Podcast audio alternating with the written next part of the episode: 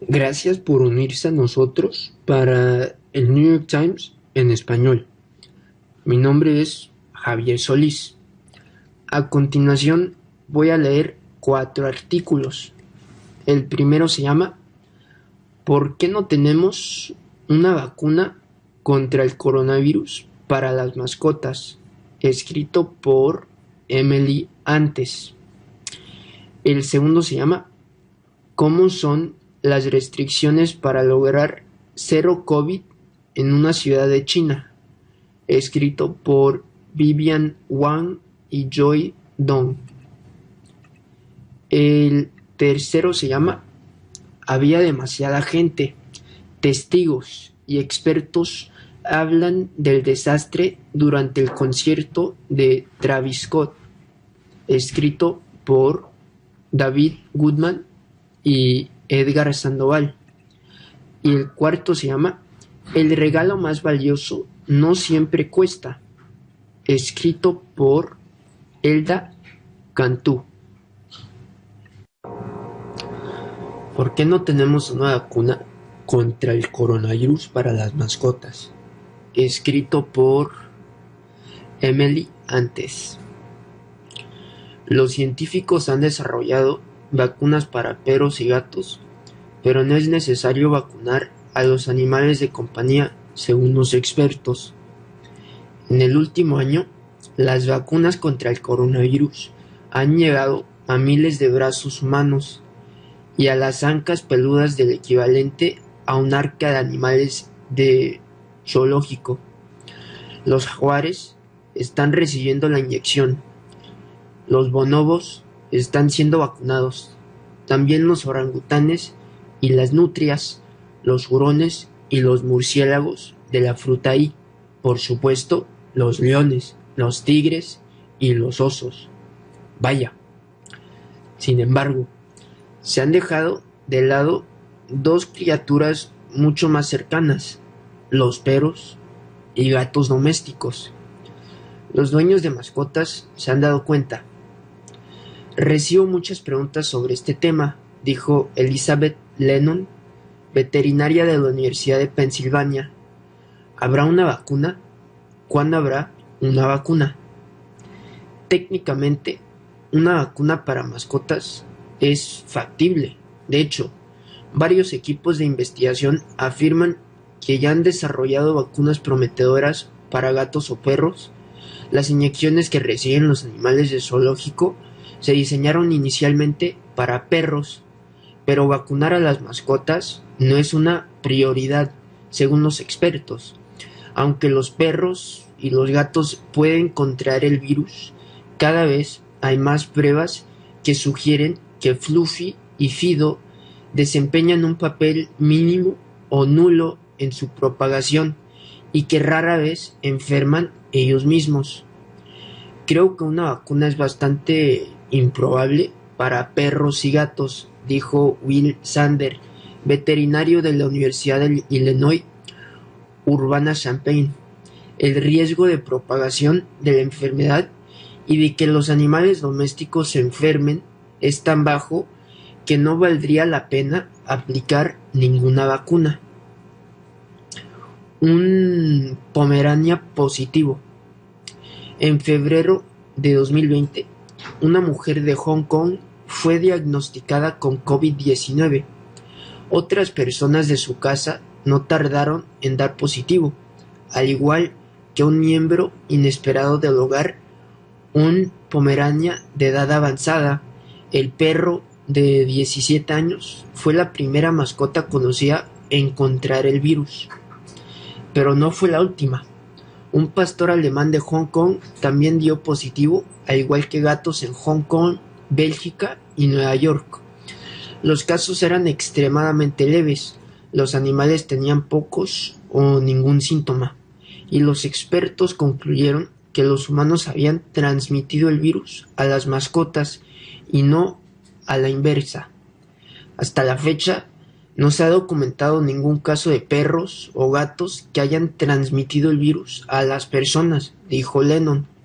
Pero la perspectiva de una pandemia en las mascotas despertó el interés por una vacuna para animales.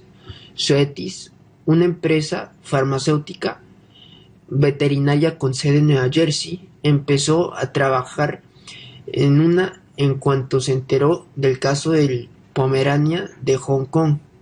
Pensamos, esto podría convertirse en algo serio, así que empezamos a trabajar en un producto, dijo Mahesh Kumar, vicepresidente señor de Zoetis, que dirige el desarrollo de vacunas. En otoño de 2020, Zoetis tenía cuatro candidatos prometedores para una vacuna, cada uno de los cuales provocó una respuesta de anticuerpos fuerte en gatos y perros, anunció la empresa. Los estudios que eran pequeños no se han publicado, pero a medida que avanzaba el desarrollo de la vacuna, se hacía cada vez más evidente que la infección de las mascotas no suponía una amenaza grave para los animales o las personas. En un estudio de 76 mascotas que vivían con personas que tenían el virus, el 17.6% de los gatos y el 1.7% de los perros también dieron positivo. Los estudios han demostrado sistemáticamente que los gatos son más susceptibles a la infección que los perros, quizá por razones tanto biológicas como de comportamiento.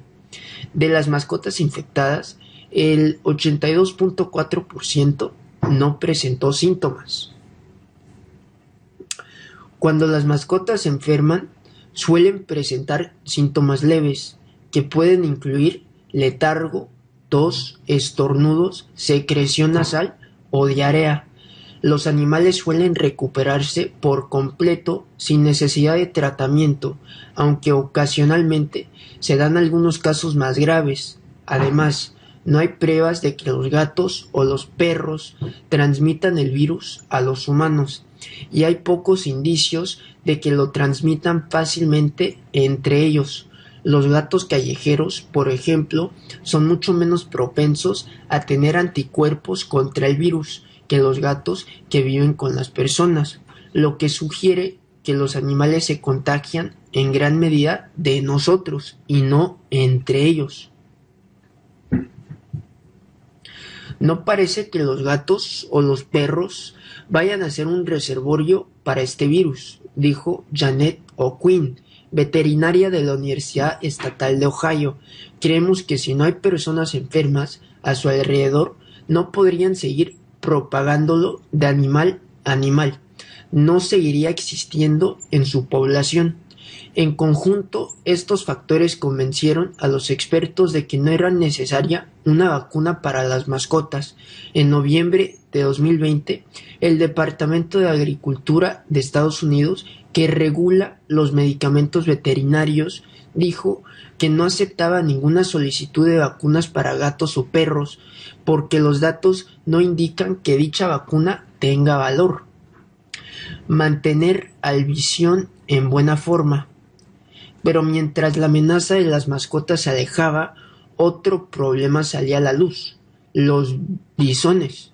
Estos mamíferos elegantes y esbeltos que se crían en grandes cantidades resultaron ser muy susceptibles al virus y no solo morían de él, sino que se lo transmitían entre ellos y a los humanos.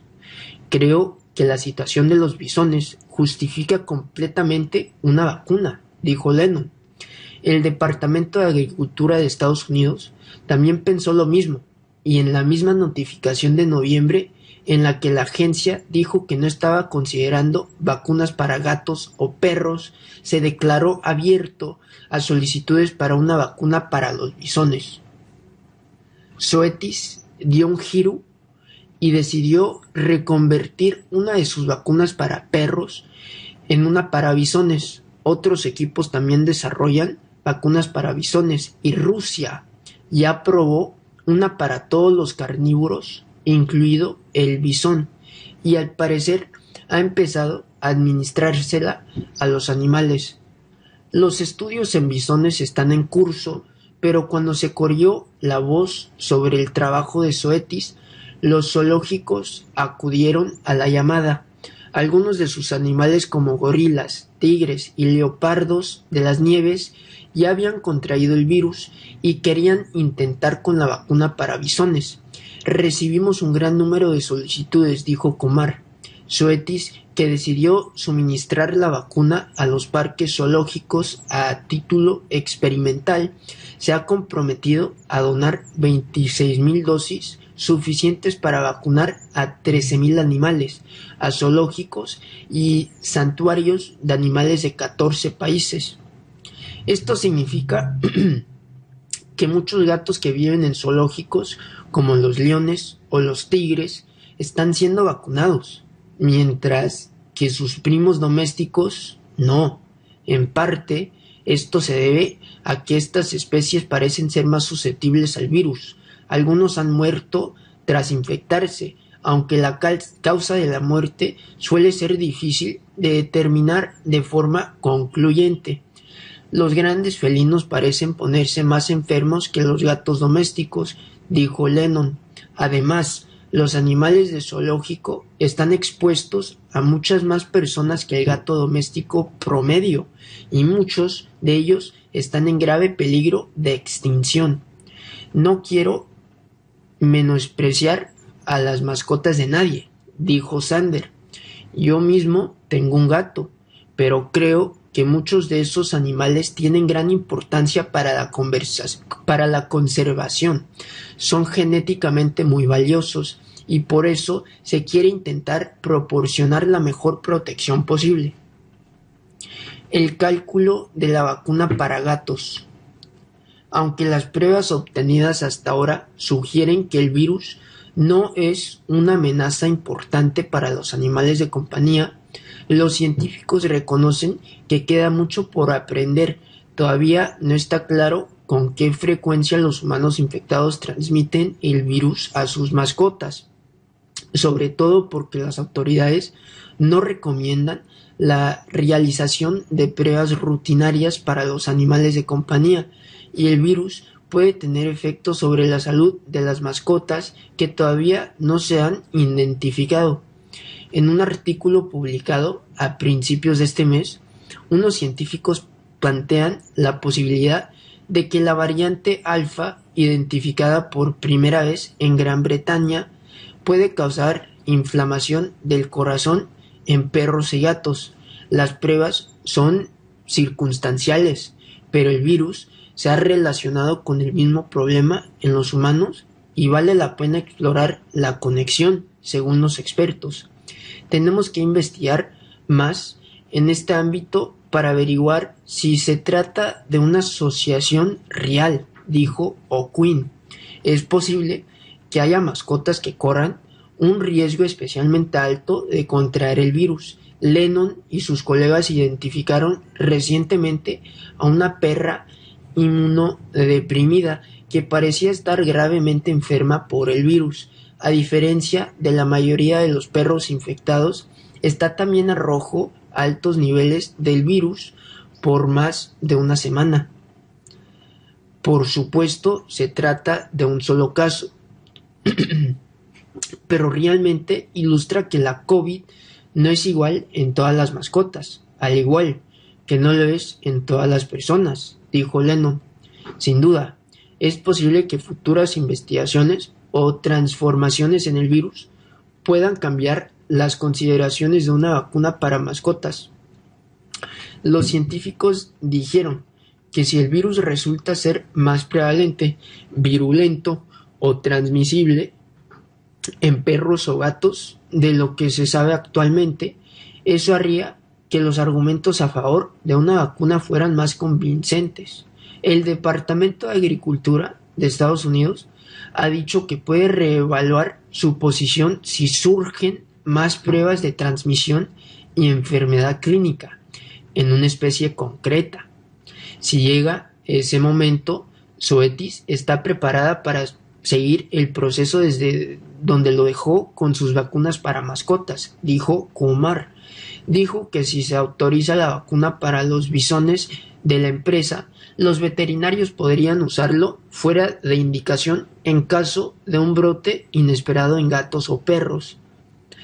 Applied DNA Sciences, una empresa de biotecnología con sede en Nueva York, también ha desarrollado una prometedora vacuna para gatos por si acaso, dijo James Hayward, director ejecutivo de la empresa, al igual que Suetis, la empresa que trabaja en colaboración con la compañía italiana Evivax.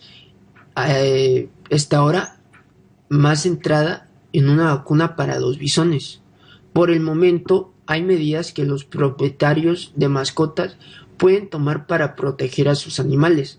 Las personas que den positivo en las pruebas del virus deben aislarse de sus mascotas, si es posible, o llevar una mascarilla mientras la cuiden. Y por supuesto, la vacuna para los humanos está ya ampliamente disponible en Estados Unidos. La mejor manera de prevenir el SARS-CoV-2 en nuestras mascotas es prevenir la enfermedad en las personas, dijo O'Quinn. Así que, por favor, vacúnense. ¿Cómo son las restricciones para lograr cero COVID en una ciudad de China? Escrito por Vivian Wang y Joy Dong. Los residentes de Ruili, en el suroeste, han sido confinados cuatro veces en el último año y muchos se someten a pruebas casi diarias. La frontera está cerrada. Algunos estudiantes duermen en las escuelas. La ciudad de Ruili, al suroeste de China, es pequeña, remota y prácticamente desconocida en el ámbito internacional. También es lo que respecta al coronavirus, tal vez el lugar más regulado del planeta. Durante el año pasado, la ciudad ha estado en confinamiento en cuatro ocasiones, una de las cuales duró 26 días. Las viviendas en un distrito entero fueron desalojadas de, manera indefinida para crear una zona de amortiguamiento contra casos importados. Las escuelas han estado cerradas durante meses excepto algunos grados pero solo si esos estudiantes y sus maestros no salen del campus. Muchos habitantes, incluyendo a Liu Bin, de 59 años, han pasado meses sin ingresos en una ciudad que depende en gran medida del turismo y el comercio con la vecina Birmania. Liu, quien administraba una empresa de servicios aduanales antes de que el movimiento transfronterizo en esencia se detuviera, estima que ha perdido más de 150 mil dólares. Le hacen pruebas casi cada día. Ha pedido prestado dinero y su yerno para comprar cigarrillos. ¿Por qué tengo que estar oprimido de esta manera? Mi vida también es importante, mencionó. He seguido con atención las medidas de control epidémico. ¿Qué más tenemos que hacer las personas normales para cumplir con los estándares? A medida que el resto del mundo cambia a una estrategia de convivencia con el coronavirus, China ha permanecido como el último país en buscar su erradicación total. En general, con éxito, ha registrado menos de 5.000 muertes relacionadas con el coronavirus y en partes del país donde no hay casos confirmados, el brote es como un recuerdo borroso. No obstante, los residentes de Ruili, una ciudad exuberante y subtropical de alrededor de 270 mil habitantes.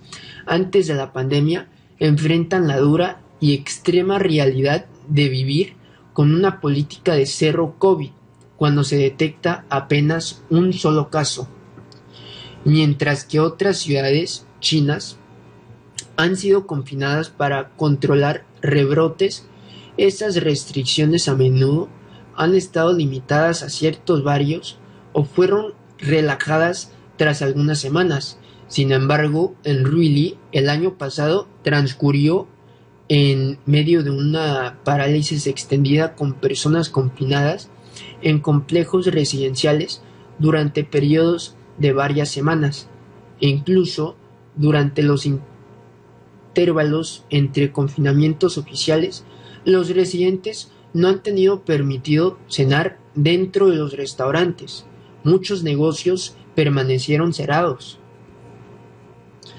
Solo los estudiantes de primer y segundo grado de bachillerato, así como los del tercero de secundaria, han tenido permitido reanudar las clases presenciales si viven en el campus. Los salones de clases han sido convertidos en dormitorios, dado que los estudiantes siempre están ahí, también tienen clases los fines de semana. Un conductor de una aplicación de viajes privados les dijo a los medios estatales que se había realizado 90 pruebas contra la COVID-19 durante los últimos siete meses.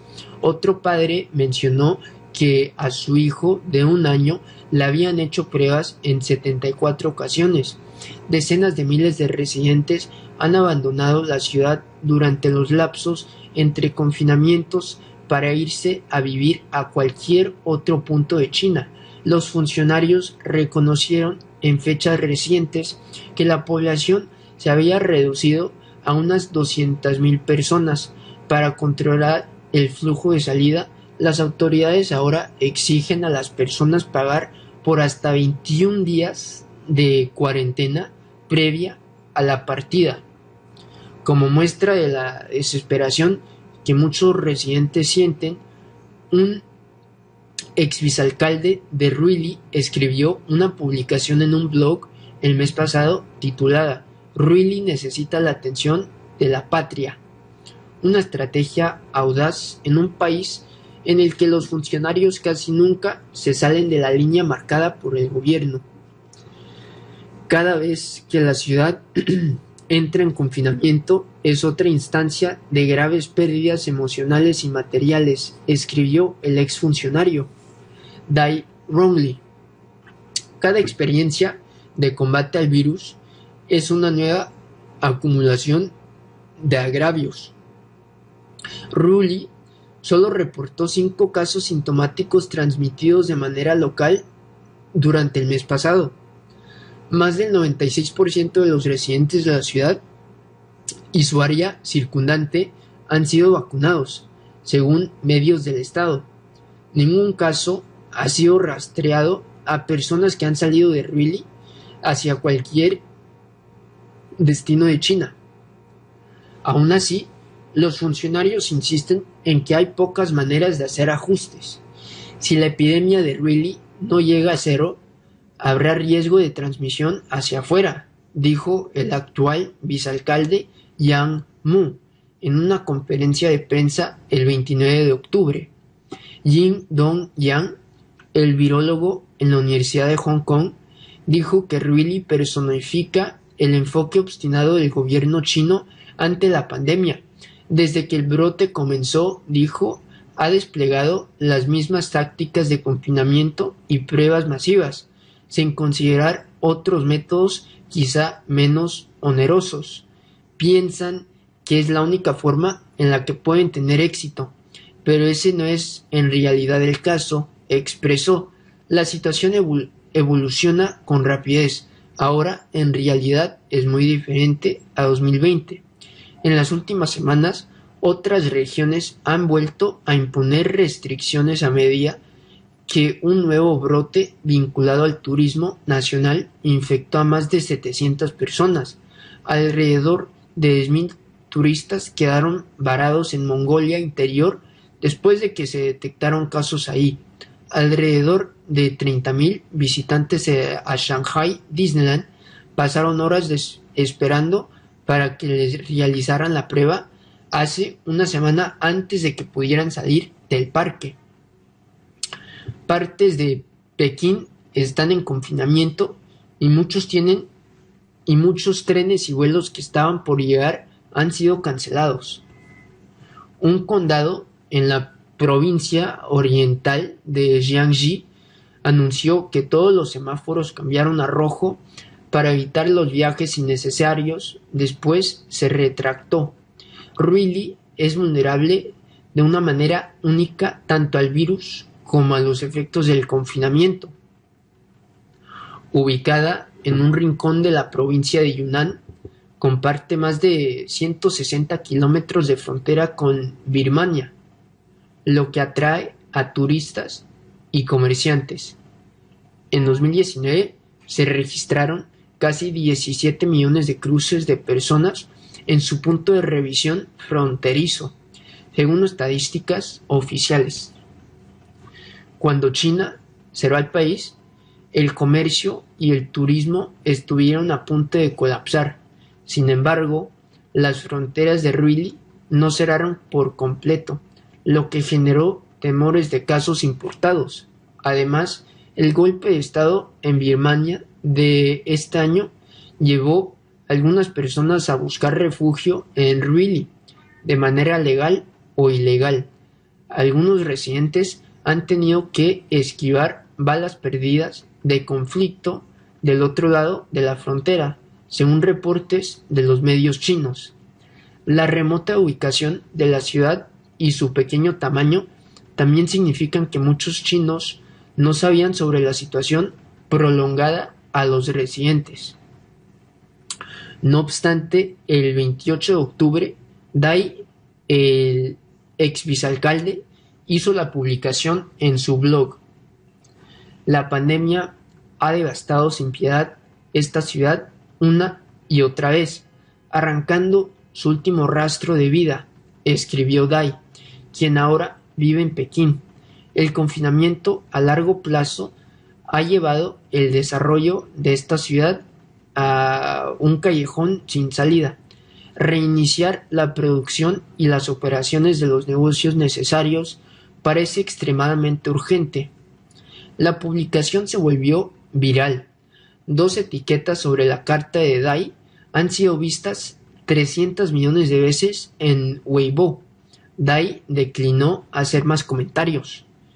Personas que dijeron ser residentes de Ruili también publicaron sus historias en, las redes sociales, que fueron ampliamente compartidas. Descubrieron la imposibilidad de visitar a familiares enfermos o se filmaron conduciendo por calles desiertas con una fila tras otra de tiendas y restaurantes cerrados. Algunos habitantes que no tuvieron la suerte de ser enviados a la cuarentena centralizada publicaron imágenes de cobertizos destartalados y pisos inundados. El confinamiento ha tenido otros efectos más inesperados. El gobierno prohibió que los residentes emitieran en directo sobre la industria local del jade para limitar los pedidos de gemas y el movimiento de los repartidores. En medio de la avalancha de atención nacional, los funcionarios de Ruili desestimaron las preocupaciones como exageradas. Mao Xiao, secretario del Partido Comunista de Ruili, declaró a los medios de comunicación estatales que hasta el momento no se necesita ayuda adicional. El día previo, él había advertido contra criminales que afirmó usarían la opinión pública e información falsa para quebrantar el orden social. Aun así, los funcionarios prometieron mejorar las condiciones de cuarentena y el apoyo financiero para los residentes de escasos recursos a través de subsidios, dotaciones de arroz y otros productos básicos, así como con donaciones del pago de la renta para algunas compañías. También prometieron incrementar el número de habitaciones de hotel disponibles para que hagan cuarentena aquellos que buscan salir de Ruili.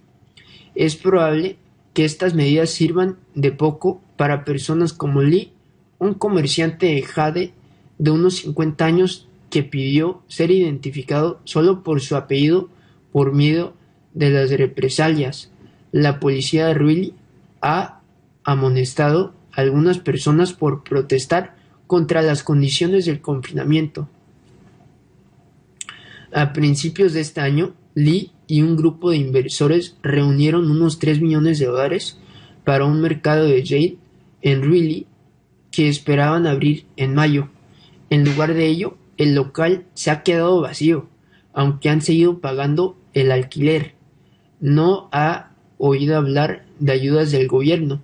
Al principio su empresa ampliaba a unas 50 personas y ahora solo nos atrevemos a mantener a una persona para vigilar la puerta, dijo. ¿Qué se puede hacer? No podemos pagarles. El costo de la vida diaria se ha disparado. Un kilo de bok choy solía costar menos de 6 renminbi, lo que no llegaba a un dólar, dijo Lee. Ahora el precio subió a 8 o 10 renminbi. La gente común suspiró, no tiene cómo vivir.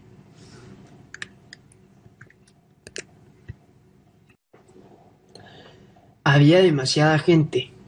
Testigos y expertos hablan del desastre durante el concierto de Travis Scott, escrito por David Goodman y Edgar Sandoval. El día del espectáculo, el jefe de policía de Houston dijo que visitó a Scott y le comentó sus preocupaciones por la multitud. Houston. Los organizadores del concierto y los funcionarios de la ciudad de Houston sabían que la multitud que iba a asistir al festival de música planeado por Travis Scott, un rapero local favorito convertido en megaestrella, podría ser difícil de controlar. Eso fue lo que ocurrió dos años antes, la última vez que Scott celebró su festival Astroworld. Durante meses se prepararon, añadieron decenas de agentes más del Departamento de Policía de Houston y más seguridad privada contratada por Live Nation, la empresa organizadora del concierto. El jefe de policía de Houston, Troy Finner, quien conoce personalmente a Scott y considera que el músico ha intentado beneficiar a su ciudad natal, dijo que lo visitó en su remolque antes del espectáculo de viernes y le transmitió su preocupación por la energía de la multitud, según una persona con conocimiento del relato del jefe. Finner le dijo a Scott que su espectáculo de ese día reuniría a fanáticos muy devotos de su música.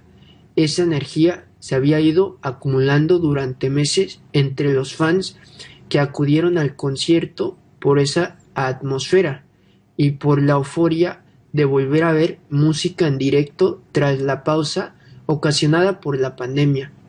Muchos volaron desde California y Colorado, otros condujeron desde Dallas y San Antonio. Las entradas costaban cientos de dólares. Entre los 50.000 espectadores había niños de primaria. Literalmente, volamos hasta aquí solo para ir a Astroworld, declaró Jesse Dahl, que vino desde Denver con su hijo de nueve años para disfrutar el espectáculo. Tenía las entradas desde hace meses, pero la expectativa dio paso al pavor casi tan pronto como Scott subió al escenario a las 9 pm del viernes cuando la multitud se desbordó sin control y los peores temores de los funcionarios y organizadores del concierto se hicieron realidad. Dos adolescentes de 14 y 16 años estaban entre las ocho personas que murieron en medio de la aglomeración y el caos. Mientras se investiga lo que ocurrió, durante el festival en el NRG Park, los departamentos de policía y de bomberos de Houston han redactado una cronología aproximada de los acontecimientos según las autoridades en un intento de reconstruir los movimientos de la multitud que se agolpaba y las acciones del personal de seguridad privado y del personal médico presente, así como de los agentes de policía de la ciudad y de los trabajadores de emergencias médicas. Una portavoz del Departamento de Policía de Houston declinó hacer comentarios sobre su cronología de los hechos sobre las conversaciones privadas de Finner, citando la investigación pendiente. El concierto terminó el viernes por la noche, treinta minutos antes de lo previsto, pero casi cuarenta minutos después de que las autoridades de la ciudad lo declararan como un evento con víctimas en masa. Una de las preguntas surgidas a raíz de la tragedia es si las autoridades podrían haber detenido el espectáculo más temprano. Algunos funcionarios manifestaron que eso conllevaba sus propios riesgos, entre ellos el de incitar a los disturbios el jefe de los bomberos, Samuel Peña, manifestó el domingo que Scott y los organizadores podrían haber intervenido y pausado el espectáculo. La única persona que realmente puede pedir y conseguir una pausa táctica cuando algo va mal es el artista. Ellos tienen ese púlpito y tienen una responsabilidad, dijo Peña en una entrevista telefónica el domingo si alguien hubiera dicho, oye, acaba con esto y enciende las luces hasta que las cosas se corrijan, y que eso viniera de la persona con el micrófono, creo que podría haber sido muy útil. Scott y Live Nation se rehusaron a responder a preguntas específicas, pero han manifestado que cooperarán con la investigación.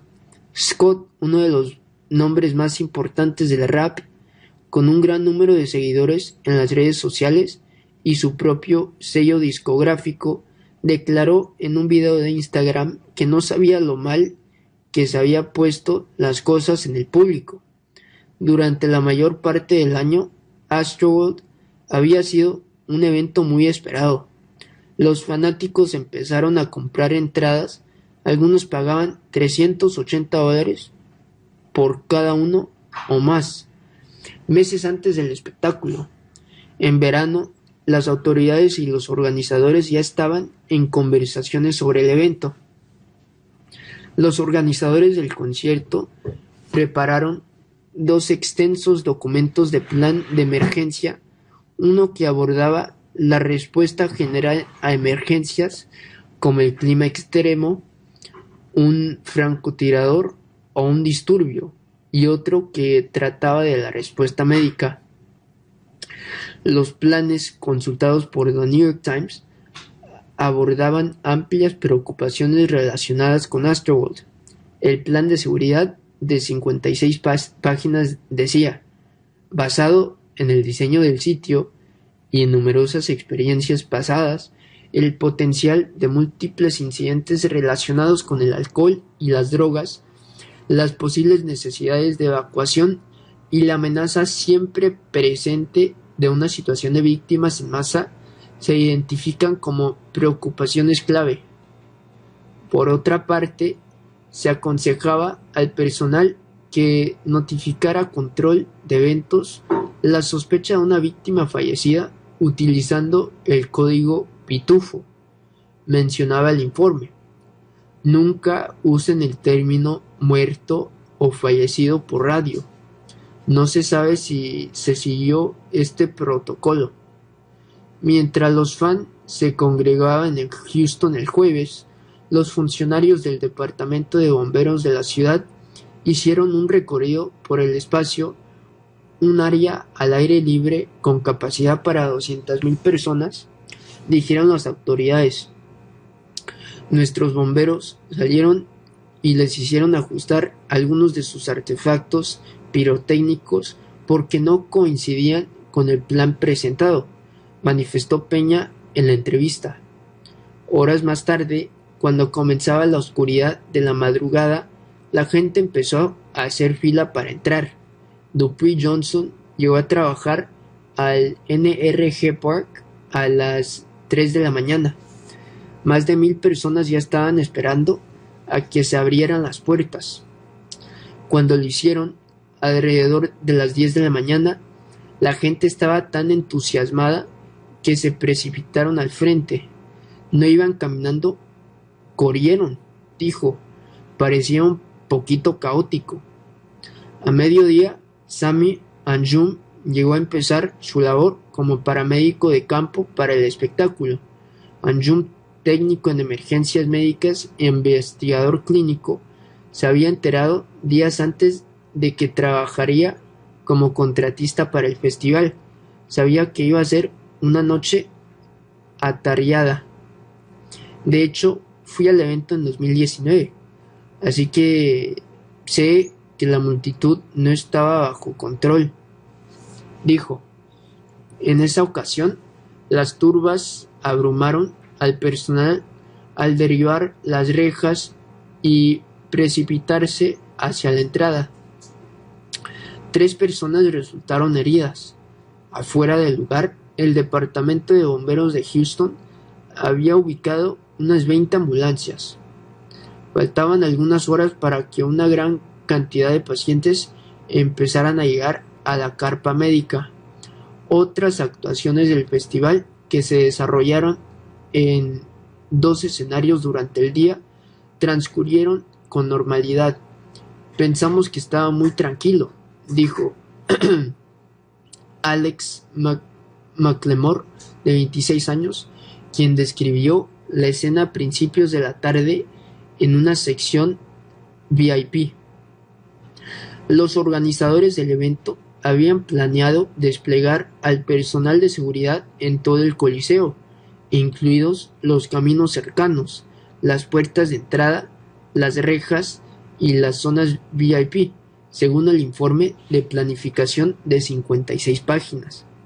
También instalaron perímetros imponentes, cercas de 2 metros y medio de altura con malla, porta bicicletas, cerca para nieve y volardos de concreto destinados a mantener el control de multitudes. Estas vallas y barricadas eran más fuertes y más robustas que en 2019, dijeron las autoridades. Los guardias de seguridad recibieron una lista de síntomas visibles para determinar si los asistentes necesitaban atención médica, entre los que se encontraban confusión, pero inestable, vómito y pérdida del conocimiento. Muchos incidentes serán menores y algunos serán complejos, advertía el reporte.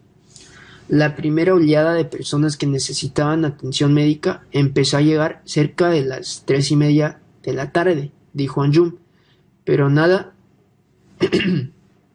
parecía fuera de lo común para un concierto con fanáticos jóvenes donde no son poco comunes las sobredosis.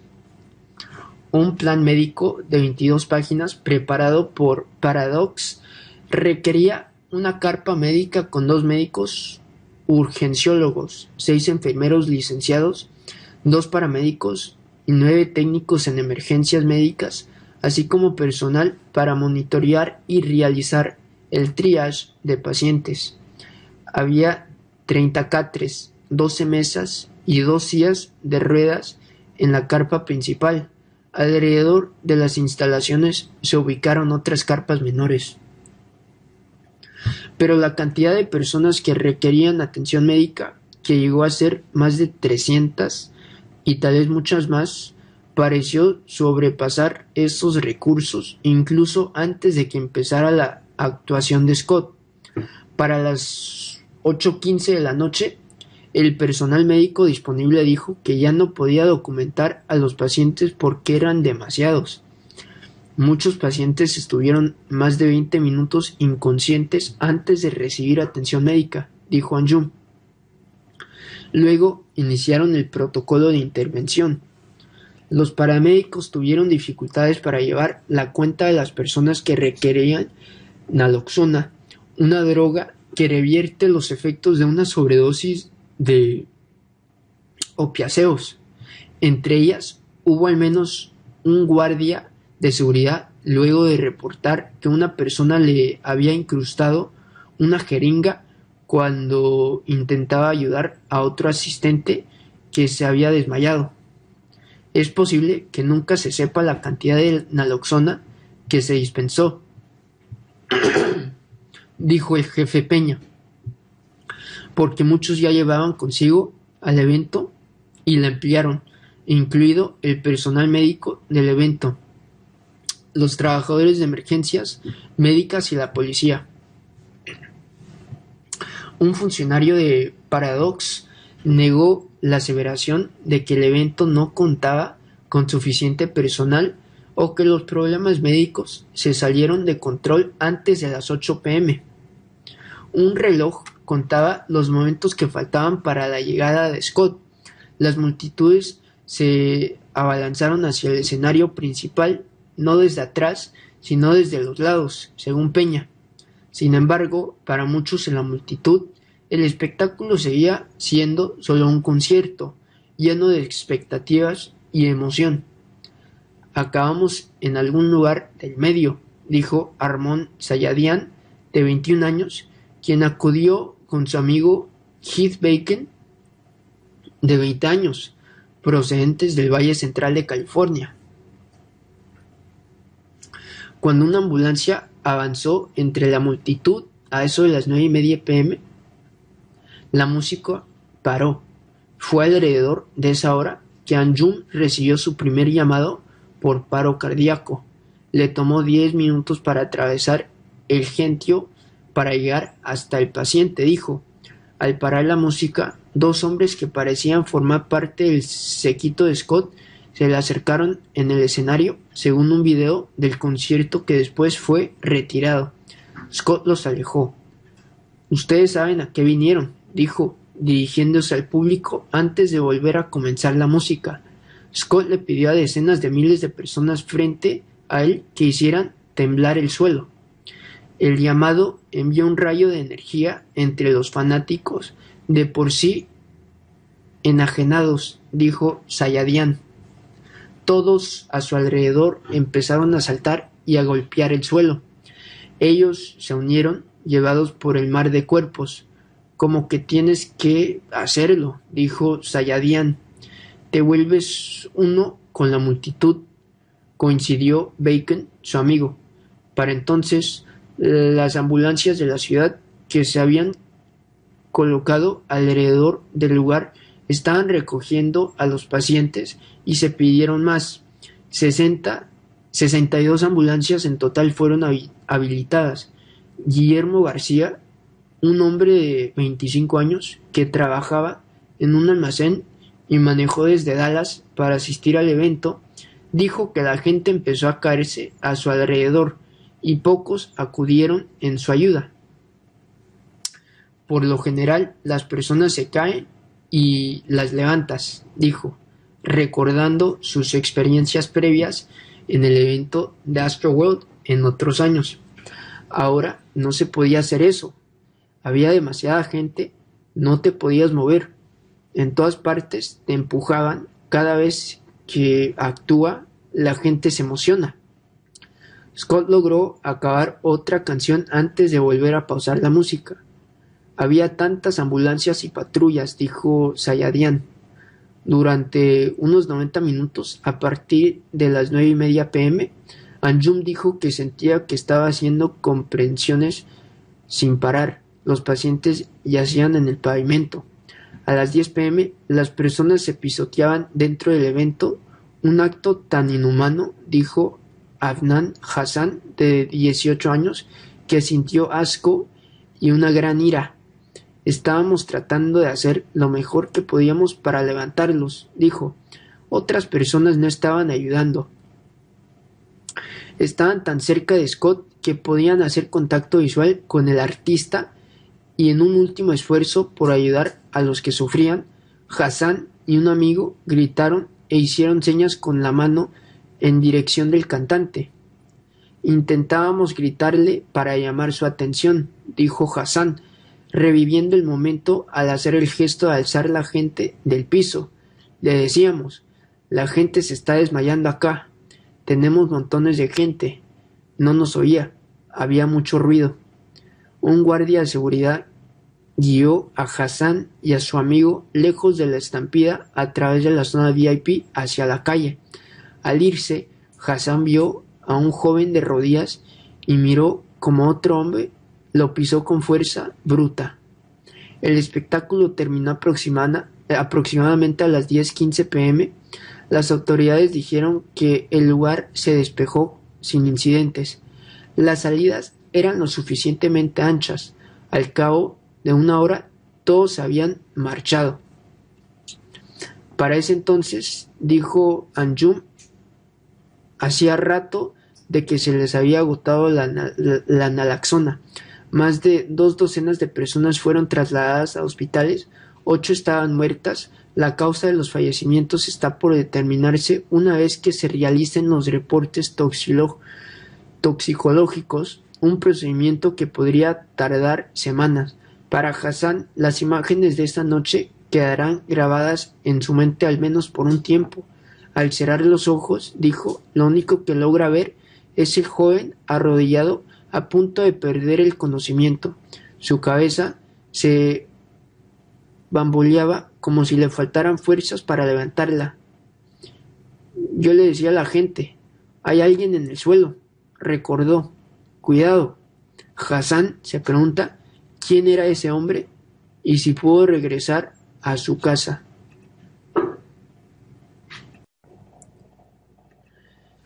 El regalo más valioso no siempre cuesta.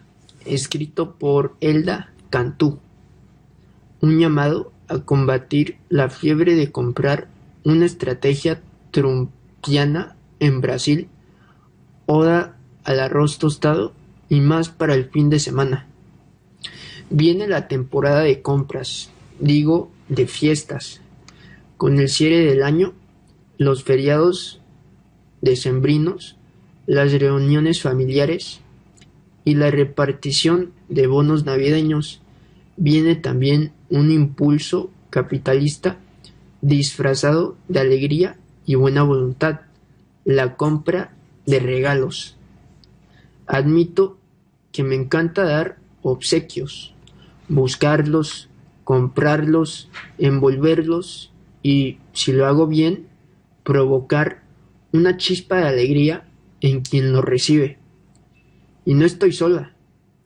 Una nota reciente que advierte que la deuda en tarjetas de crédito tiene efectos tangibles y negativos en la salud a largo plazo indica que los consumidores en Estados Unidos planean gastar al menos mil dólares durante las fiestas en comida, adornos y regalos. Pero con la pandemia, el desabasto global de mercancías, el aumento en los precios de combustible y la crisis climática actual, ir de compras puede ser un deporte de alto riesgo para la salud, el bolsillo y el medio ambiente. Tal vez sea hora de adoptar el desafío de las fiestas que describe Annalise Griffin en una columna de opinión reciente. Buscar tesoros de bajo costo y acudir a tiendas de segunda mano. No se trata de ser un Grinch, cancelar a la Navidad ni intentar aprobar un examen de pureza minimalista, escribe Griffin. Más bien, dice, encontrar formas de reemplazar lo nuevo con lo usado se parece más a la búsqueda de un tesoro que a una obligación. Buscar y compartir cosas me recuerda que vivo en un lugar de abundancia y me hace sentir conectada a otros. Justo esta semana leía una nota de Jane E. Brody sobre la importancia de enseñar a los niños a ser bondadosos y las bases científicas para hacerlo. Brody menciona un estudio que busca cuantificar cómo hacer el bien puede ayudar a contrarrestar la ansiedad y la depresión que ahora mismo minan la salud y el bienestar de muchas personas en todos los ámbitos de la vida. La nota además de algunos consejos para formar lo que los expertos llaman comportamiento prosocial y que no es otra cosa que ayudar a los demás. Has recibido un regalo inolvidable, tienes ideas para comprar de manera más inteligente, trucos para no gastar, me encantaría que los compartas en los comentarios. La conexión Bolsonaro de Trump. El presidente de Brasil, Jair Bolsonaro, que se unirá a un partido de centro luego de años como independiente, ha visto como su popularidad va en caída, en parte debido a su manejo de la pandemia. Para las elecciones presidenciales de 2022, Bolsonaro tiene unas bajo la manja su vínculo con Donald Trump y el manual electoral del exmandatario. Gracias por unirse a nosotros para el New York Times en español. Mi nombre es Javier Solís.